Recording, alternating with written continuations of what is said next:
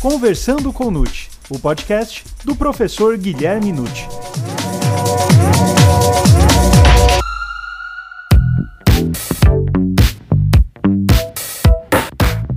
Olá, sejam muito bem-vindos a mais um episódio do Conversando com Nute. Você sabe por que o Código Penal não define o exercício regular de direito e o estrito cumprimento do dever legal? Se a polícia matar um criminoso, pode ser alegado estrito cumprimento do dever legal? Quais as diferenças entre exercício de direito e cumprimento de dever? Meu nome é Gustavo Rodrigues e essas e outras questões serão respondidas agora, pois está começando o Conversando com Nute o podcast do professor Guilherme Nucci.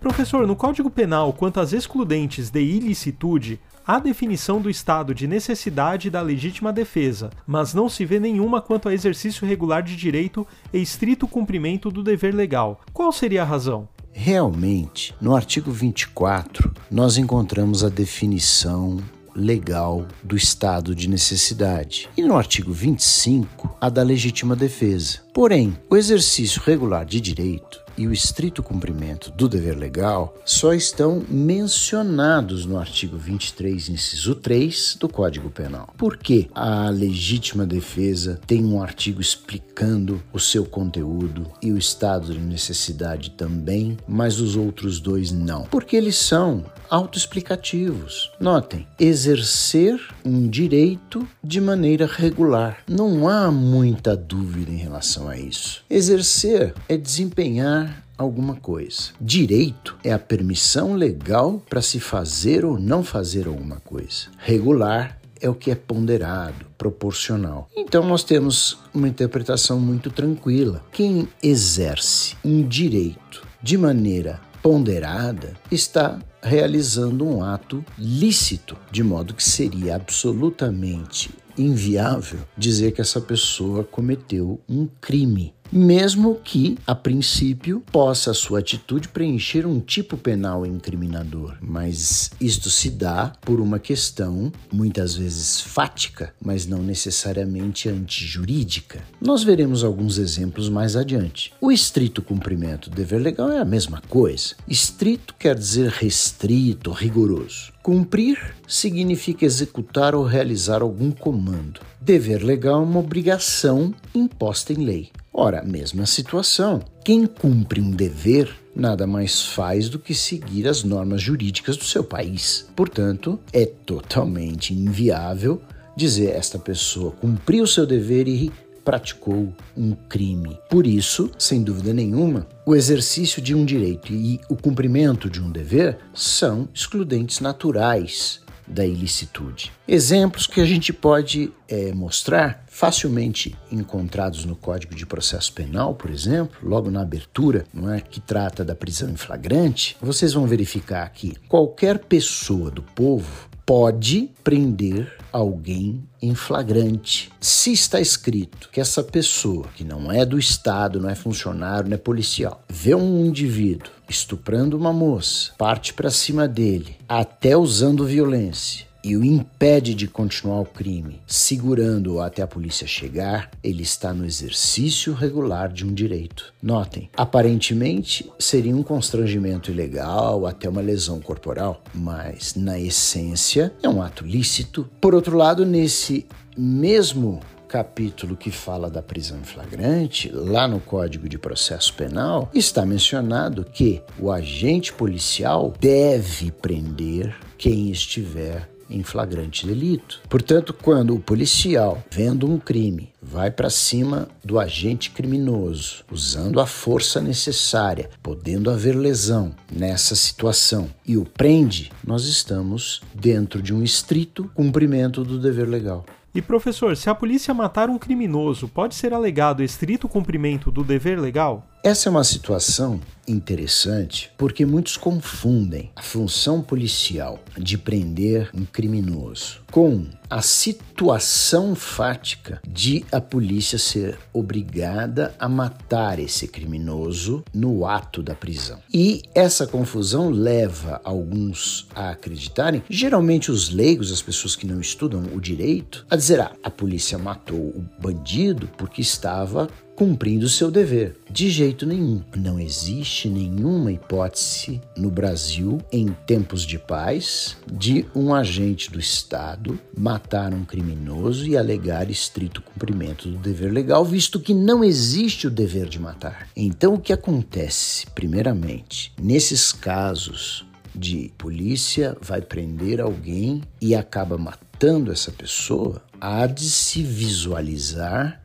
necessariamente uma legítima defesa para que o policial não responda ele sim por homicídio. Então, prender uma pessoa não significa matá-la. Prender uma pessoa usa-se a força necessária para isso, segundo o próprio Código de Processo Penal. Agora, nós sabemos que muitas vezes a polícia dá voz de prisão e o indivíduo reage pode reagir a tiros e, se o fizer, vai colocar a vida do policial em perigo. E aí, o policial, como qualquer outra pessoa, pode se valer da legítima defesa prevista no artigo 25e, dar o retorno, né, uma reação necessária e moderada que pode matar quem deveria ser preso. Agora, como eu disse, em tempos de paz, porque no Brasil nós temos a previsão da pena de morte só em tempo de guerra e aí sim a pena capital poderia ser aplicada para traidores da pátria, por exemplo, previsto isso no Código Penal Militar. Então seria uma situação de se dizer que matar um criminoso condenado à morte legitimamente, licitamente, o carrasco que o faz está no cumprimento do seu dever legal. Mas não é o caso nosso no Brasil como regra. E professor Nutti, quais seriam as outras hipóteses de cumprimento do dever legal? O cumprimento do dever legal permite uma série de situações. A gente pode vislumbrar que, geralmente, aquele que invoca o cumprimento de um dever é um agente do Estado. Dificilmente a lei impõe um dever a um particular que redunde é, em algum tipo de agressão ou violência, que possa, portanto, constituir fato típico. O que se observa na imensa maioria dos casos é o estrito cumprimento de um dever por parte de agentes do Estado. Então, podemos ter um policial que, cumprindo um mandado judicial de busca e apreensão, invade um domicílio à força, dentro das hipóteses legais, se o morador não quiser abrir espontaneamente a porta, mostrando o mandado, invade e faz a busca necessária e a apreensão do que for encontrado. Pode-se dizer, houve um fato típico, invasão de domicílio contra a vontade do morador, mas não se pode dizer que este ato típico é também ilícito. Não é, é um fato típico, mas lícito, porque existe a excludente do cumprimento do dever legal. Por outro lado, um outro exemplo, fugindo da área policial, nós temos outros agentes civis que vão cumprir ali uma ordem de despejo, um oficial de justiça, por exemplo, vão cumprir uma reintegração de posse, e isso pode representar também uma invasão de domicílio, pode-se até buscar força policial para retirar aquela pessoa do imóvel, até mesmo violência pode existir e poderíamos dizer, olha, houve tal fato típico, mas lícito por quê? Porque os agentes estatais estavam no cumprimento de um dever. E eu me recordo de uma situação que coloca um dever legal para um particular, particular, uma pessoa, vamos dizer, que não seja funcionário público. Existe uma determinação no Código de Processo Penal que recebida a ordem judicial, o coveiro de um determinado cemitério deve desenterrar o corpo para a exumação do cadáver. Então, quando o coveiro faz essa, promove essa situação, né, não se pode dizer que ele pratica um ato ilícito. Pode ser típico, violação de sepultura, mas não é ilícito. Por quê? Porque cumpre o seu dever legal. E professor, quais seriam as hipóteses de exercício regular de direito? Bom, em relação a exercício de direito, amplia-se ainda mais, não, as situações possíveis, porque geralmente quem alega exercício regular de direito é um particular, entendido esse como uma pessoa que não é funcionária pública. Veja um exemplo simples: retirar de uma fila quem a furou, chegando o indivíduo a chamar um segurança e falar: olha, esse sujeito furou a fila e ele é retirado à força da fila. Ah, mas ele vai alegar que houve constrangimento ilegal ou que torceram o braço dele, houve lesão corporal. Bom, mas quem o fez, tirando-o da fila porque ele não respeitou a ordem, ordem é essa, meus amigos, que vem com a força do costume. A fila é um costume basicamente no mundo inteiro. É? Respeitar a ordem de chegada para ser atendido em algum lugar qualquer. Portanto, quem retira um indivíduo que furou a fila está no exercício regular de um direito. E aí nós podemos também ver outras situações, como uma correção disciplinar dos pais em relação aos seus filhos menores, decorrência do poder familiar que obriga os pais a educar seus filhos. É lógico que nós temos, evidentemente, excessos, que vamos falar depois, mas dentro de uma correção disciplinar moderada, não se pode dizer, olha, o pai deixou o filho no quarto é? de castigo, então isso daí é, é cárcere privado. É um exagero. Certamente até poderíamos dizer que o, os pais cercearam a liberdade do filho, mas é uma correção necessária e regular não há nada de extraordinário nisso. Outras situações previstas no Código Penal visualizem aquelas que, chamadas imunidades, né? uma imunidade judiciária, uma imunidade cultural e uma imunidade funcional, ali no artigo 142 do Código Penal, dizendo que não constitui injúria ou difamação para efeito de punição a ofensa colocada em juízo na discussão de uma causa causa pela parte ou seu procurador, uma imunidade judiciária para quem está litigando, ou a opinião desfavorável de uma crítica literária, artística, científica, sem intenção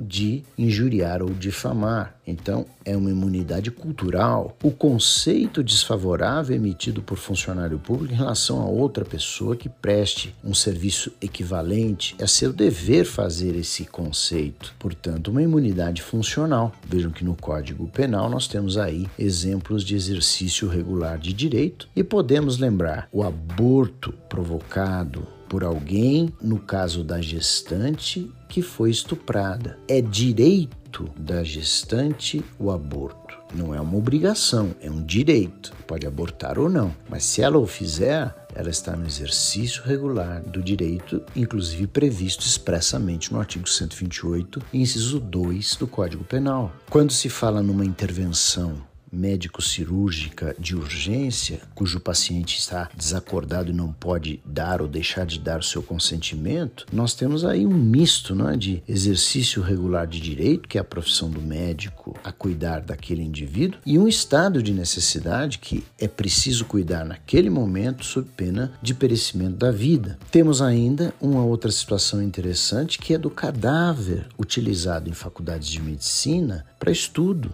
Podemos dizer que há um fato típico aí. Quando os estudantes cortam o cadáver para estudá-lo, estão vilipendiando o corpo. Se uma pessoa que não é estudante de medicina, encontrando um cadáver, resolve cortá-lo, desmembrá-lo, responderá por vilipêndio ao cadáver. Mas o estudante de medicina não, porque nós temos uma lei federal que diz que o cadáver que não for reclamado junto às autoridades públicas no prazo de 30 dias poderá ser destinado às escolas de medicina para fins de estudo, né, pesquisa de caráter científico. Então vejam, até mesmo esta situação é um exercício regular de direito. Professor, há situações reveladoras de polêmica quanto ao exercício regular de direito? Existem realmente situações polêmicas nesse cenário. Recordo-me que em livros mais antigos, de décadas atrás da nossa, nós encontramos autores penalistas e encontramos também jurisprudência dizendo que o marido poderia estuprar a esposa. Por quê? Porque o casal, ao contrair o matrimônio, estaria obrigado à relação sexual, o chamado né, débito conjugal. E com isso, se o marido então exigisse a força da esposa a relação, ele estaria agindo dentro de um exercício regular de direito. Essa posição, naturalmente, hoje foi superada, não, é? não se fala mais isso, até por conta da dignidade da pessoa humana, da dignidade sexual das pessoas, da igualdade também do homem e da mulher no casamento, enfim, de uma série de situações equivalentes. Mas já houve época em que se disse era um exercício regular de direito. Então, existem coisas que se tornaram polêmicas, já foram exercício de direito, hoje não são mais. Um outro aspecto interessante que eu fiz menção há pouco é o castigo dos pais em relação aos filhos, que precisa ser moderado e depende muito do caso concreto. Não é porque os pais têm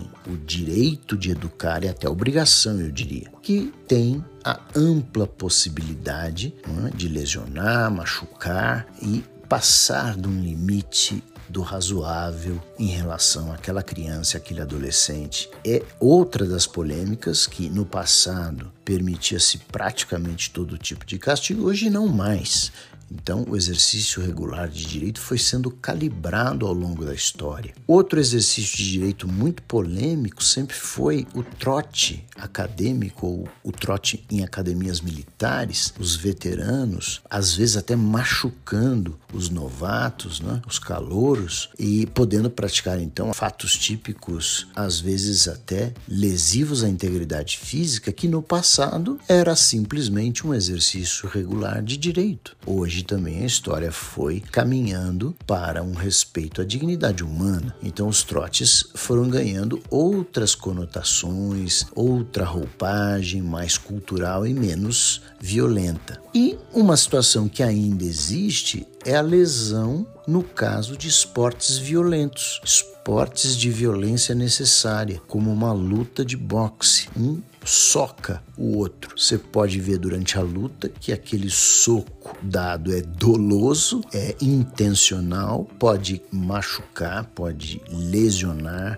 pode até ter um resultado fatal. É uma lesão corporal sem dúvida, pode vir a ser uma lesão corporal que aconteça posteriormente à morte da pessoa, mas a gente está dentro de regras do esporte permitida pelo Estado e então um exercício regular de direito. Bom, professor Nutt, agora para finalizarmos este episódio, a última pergunta: quais as diferenças mais relevantes entre exercício de direito e cumprimento de dever? Finalmente a gente pode abordar que existem algumas diferenças interessantes entre essas duas excludentes. Eu vejo duas que são bem ilustrativas. O exercício regular de direito é uma excludente de uso facultativo. Quando se fala no estrito cumprimento do dever legal, nós temos aí uma excludente de caráter compulsório, porque se o funcionário, o agente policial, tem o dever de prender o criminoso em flagrante, sob pena de infringir o seu dever funcional, ao fazê-lo, ele pode machucar ou trazer uma situação de força e vai dizer o quê? Eu estava no estrito cumprimento do meu dever. Então, geralmente, o estado de necessidade também pode mostrar uma situação em que um cumprimento de dever é, é compulsório, é necessário. Em suma, o exercício de direito é facultativo, o estrito cumprimento de dever legal é compulsório. Por outro lado, o exercício pode ser originado de normas gerais, inclusive o costume, mas o cumprimento de um dever advém exclusivamente de lei.